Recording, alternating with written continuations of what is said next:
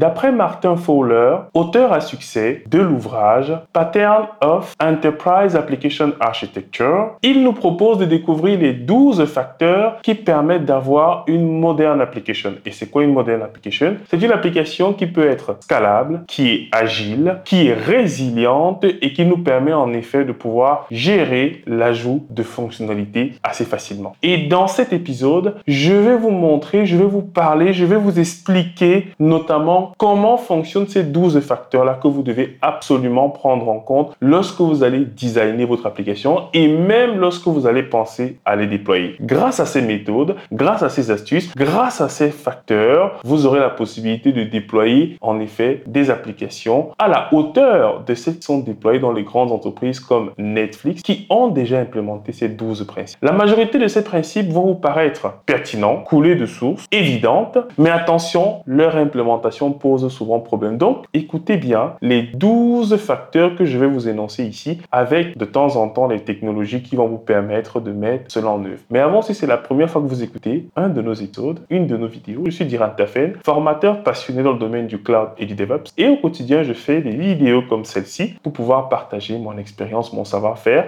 et continuer en effet moi-même à monter en compétences parce que c'est un exercice de pouvoir retranscrire ce que j'ai appris. Mais sans plus tarder, nous allons commencer notre démonstration. Afin de vous restituer fidèlement les propos de l'auteur, je vais être aidé par mon assistant, ma tablette, où j'y ai marqué les éléments les plus pertinents.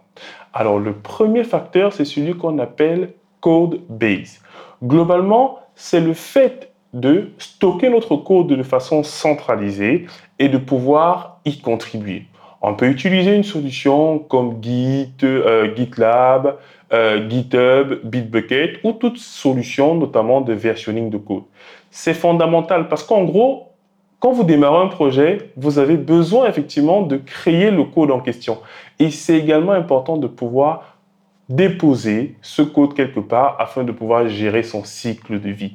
Donc le premier facteur, c'est déjà l'endroit où vous déposez votre code et surtout comment est-ce que vous l'exploitez? Parce que ce même code-là pourra être déployé dans divers environnements, prod, pré-prod, etc., etc. Donc, premier élément, avoir un gestionnaire de code ou encore la partie code base, c'est-à-dire le code de votre application. Deuxième facteur et non des moindres, c'est la gestion des dépendances.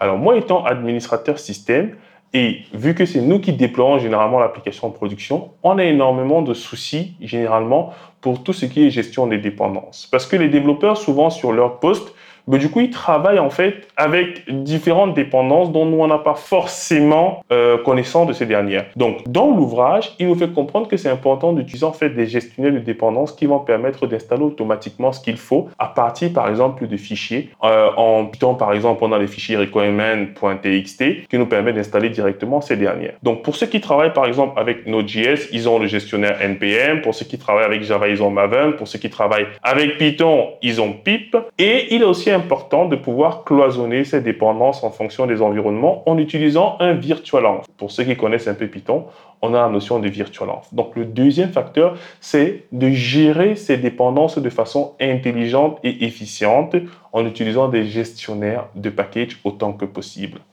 Le troisième facteur, c'est la gestion de la configuration. Alors, il est très important de ne pas stocker des informations sensibles dans votre code et que tout soit paramétrable. Imaginons, je développe un front-end et il a besoin pour fonctionner d'une base donnée. Et du coup, pour me connecter à la base donnée, il me faut éventuellement des identifiants, des tokens, des clés, tout ce que vous pouvez imaginer. Il est très important de réfléchir en amont à comment est-ce que notre application sera variabilisée et paramétrée afin de pouvoir discuter éventuellement avec des outils de type third party. Donc, il faut réfléchir à la partie configuration management en utilisant les variables d'environnement et tout ce que vous pouvez imaginer dans ce sens-là. Pour ceux qui font un peu du dev Python, ils connaissent la solution qui s'appelle python.env.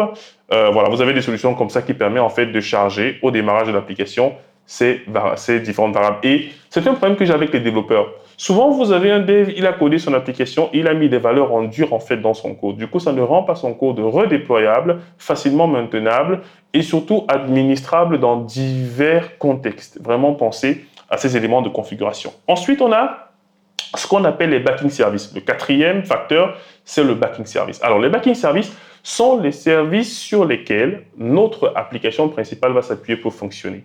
Ça peut être une solution SaaS. Et il est important de considérer en effet ces backing services-là comme faisant partie de notre application. Ça veut dire que ces derniers doivent être monitorés, doivent être administrés et on doit également gérer leur log. Donc c'est très important au niveau des backing services de se dire en effet que ça fait partie de notre solution, mais sauf que c'est un autre composant de la solution. Euh, sur AWS, par exemple, on a l'habitude d'utiliser les bases de données managées comme RDS, mais du coup, on va considérer en effet RDS comme étant comme faisant partie de nos composants. Et donc, on doit monitorer cette solution, on doit loguer les accès qui sont faits dessus et surtout, on doit s'assurer que ce soit transparent pour l'utilisateur. C'est très important. Les backing services, c'est-à-dire les services qui gravitent autour de notre application, doivent être transparents pour le end user. Ensuite, on a le cinquième facteur qui est de penser au build, release, run. C'est très important. Alors, lorsque je suis en train de produire mon application, il est important que je réfléchisse en effet à ces trois phases-là. Le build, c'est-à-dire je produis mon artefact, ça peut être euh, mon package, ça peut être mon binaire. On a la phase de release qui consiste en effet à livrer ce binaire-là, ou tout au moins la produire dans certains cas, et la partie run où il faut déployer cela. Il faut vraiment dissocier ces trois phases parce qu'elles sont fondamentales et peut-être même gérées par d'autres équipes. Je vois souvent les développeurs tout mettre dans un fichier et du coup ça rend la gestion du cycle de vie beaucoup plus complexe si on met ces trois phases-là dans un même fichier, dans un même outil. Non, il faudrait découper ces trois phases et être bien certain qu'on a une phase de build, une phase de release. Quel est l'événement qui va déclencher la production de la release? Est-ce que c'est lorsqu'on fait un tag sur notre code Il faut que ce soit clair? Et ensuite, la partie déploiement. Est-ce qu'on déploie d'abord en environnement de staging, de pré-production et ensuite de production? Donc ça, c'était le facteur 5. Il faut penser à ces trois phases-là. Ensuite, le sixième élément, c'est la notion de process. Il faudrait que nos applications ou notre application tourne en mode stateless. Stateless signifie qu'on ne garde pas de données, on ne garde pas d'état. En effet, pour pouvoir scaler votre application facilement, il est important que une instance de votre application ne garde pas l'info. Il faudrait que la data soit centralisée et donc que vos process applicatifs soient stateless. Donc ça veut dire que lorsque je déploie par exemple une instance de votre application, ben, du coup ça ne fait que l'exécution d'un processus et pas de stockage. Tout ce qui est stockage, ça doit être par exemple dans une base de données ou sur un stockage partagé entre les différentes instances. Donc bien penser à la notion de processus et donc de ne pas stocker d'informations dans l'application. Ça doit être que des process. Et pour ceux qui travaillent sur Docker ou Kubernetes, ils savent de quoi est-ce qu'il s'agit. Ensuite, l'élément 7, c'est le port binding. Le septième facteur, c'est le port binding. Alors, le port binding, tout simplement, c'est cartographier globalement les ports qui seront utilisés pour consommer votre application. On recommande d'exposer généralement les applications en fonction de leur rôle. Vous avez déjà des ports qui sont prédéfinis. Quand c'est une application web, généralement ce sera du 80 et du 443, mais c'est important de penser à comment est-ce que vous allez exposer votre application pour des raisons de sécurité, parce qu'il faudra éventuellement ouvrir des firewalls, c'est très important, et aussi pour des raisons de compliance, pour ne pas ouvrir un port qui est déjà utilisé par une autre personne. Et dans ce sens-là, vous avez plein d'outils qui nous permettent de gérer le port binding. Vous avez Apache, vous avez Flask pour ceux qui travaillent avec Python, vous avez Nginx et tout ce que vous pouvez imaginer. Ensuite, huitième facteur, c'est la notion de concurrency, c'est-à-dire de pouvoir lancer en fait plusieurs occurrences de nos applications simultanément. Ça va nous permettre en effet de pouvoir par exemple paralléliser des tâches. Donc vous devez déjà réfléchir à ce que votre processus en fait puisse fonctionner en parallèle d'autres. C'est fondamental parce que on arrive dans un écosystème où euh, on a des utilisateurs qui peuvent euh, arriver sur la plateforme euh, et du coup vous devez scaler assez rapidement. Et donc, à ce moment-là, votre application doit pouvoir faire du multi-processing. C'est très, très, très important. Je connais des applications qui ne peuvent fonctionner qu'en standalone.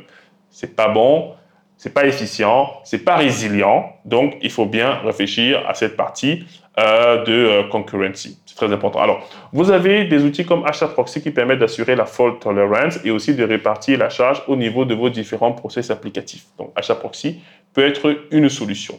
Alors, Huitième facteur, vous avez la partie disposability. Alors, qu'est-ce que ça signifie, disposability? Ça signifie tout simplement que votre application doit être capable de pupper, c'est-à-dire de créer une nouvelle instance assez rapidement. Quelle est la capacité que vous avez de délivrer l'application rapidement C'est ça la question. Comment est-ce que je fais pour rapidement délivrer? Si j'ai un incident, comment est-ce que je fais pour rapidement rendre à nouveau l'application disponible? Donc, là, on va se rendre compte qu'il y a un impact avec les précédents facteurs que nous avons vus. En l'occurrence, euh, utiliser des, des, process éphémères, euh, designer effectivement votre application pour qu'elle puisse globalement se remonter en cas de problème. Vous devez monitorer et gérer également les logs, ça c'est très important. Vous pouvez utiliser une solution de containerisation. On sait que les conteneurs sont rapidement déployables. Ça veut dire que ça nous permet également d'assurer la disposability de notre application. Donc le fait que l'application peut être rapidement rendue disponible parce que les conteneurs sont plus flexibles et ces derniers sont extrêmement légers. Ensuite, facteur 9, dev et prod parity. C'est très important lorsqu'on travaille dans le monde du développement d'avoir en effet des environnements qui soient proches entre la dev et la prod. Ça, je ne l'apprends à personne. Mais sauf qu'il y a beaucoup trop de développeurs qui ont un environnement qui est complètement différent de celui qu'on a en production. Sur leur machine, ils ont souvent installé les dernières versions des outils, donc Node, Java, Python, ce qu'on peut imaginer, alors qu'en production, on est peut-être encore sur Python 3.6, alors que lui est sur Python 3.8. Donc c'est très important. Alors, ce n'est pas seulement lié à l'environnement de dev local, mais même sur les environnements de pré-prod et de staging, il faudrait que l'on garantisse qu'on ait exactement les mêmes binaires d'installer, les mêmes dépendances. Et dans ce sens-là, ça va nous permettre de réduire les bugs, d'améliorer notre capacité et notre rapidité à délivrer et bien évidemment à améliorer la collaboration parce que si on a dans les environnements de dev le même environnement qu'on a en production ou alors proche, alors on peut garantir cette capacité à délivrer. Alors, qu'est-ce qu'on recommande à cette partie-là On demande en effet euh, d'utiliser des outils similaires, des services similaires, euh, d'automatiser aussi le procès de déploiement, parce que si c'est automatisé, ben, du coup, ça permet de garantir que peu importe où vous allez vous situer au niveau des environnements, vous aurez exactement le même comportement, mettre aussi en place des tests similaires pour chaque environnement. Donc, ne créez pas de particularité entre vos différents environnements de travail. Ensuite, le 10, c'est la gestion des logs. Le facteur 10, c'est la gestion des logs, notamment pour pouvoir diagnostiquer des incidents qui pourraient arriver au sein de votre système d'information pour gérer aussi la partie monitoring et alerting et bien évidemment réaliser des analyses de type sécurité. Alors, pour la gestion de log, il est important, lorsque vous voulez la mettre en œuvre, de définir par exemple un format euh, de communication. Ça peut être via le JSON que vous envoyez les logs de vos applications. Essayez autant que possible de le faire en live, c'est-à-dire d'avoir des logs en live, real time, de les centraliser afin de pouvoir mieux les utiliser. Vous avez la suite ELK, Elasticsearch, Kibana, etc. Là, on ne se focalise pas sur les outils. On parle énormément plutôt des principes. Alors, ensuite, on vous recommande en effet de mettre en place des solutions d'alerting. Vous avez Prometheus et tout ça qui peut vous permettre en effet de savoir si votre application va bien ou pas. Donc, dixième facteur, la gestion des logs. Ensuite, onzième facteur et non des moindres, c'est, alors douzième facteur et non des moindres, c'est notamment la gestion des process admin. Alors, ça c'est fondamental.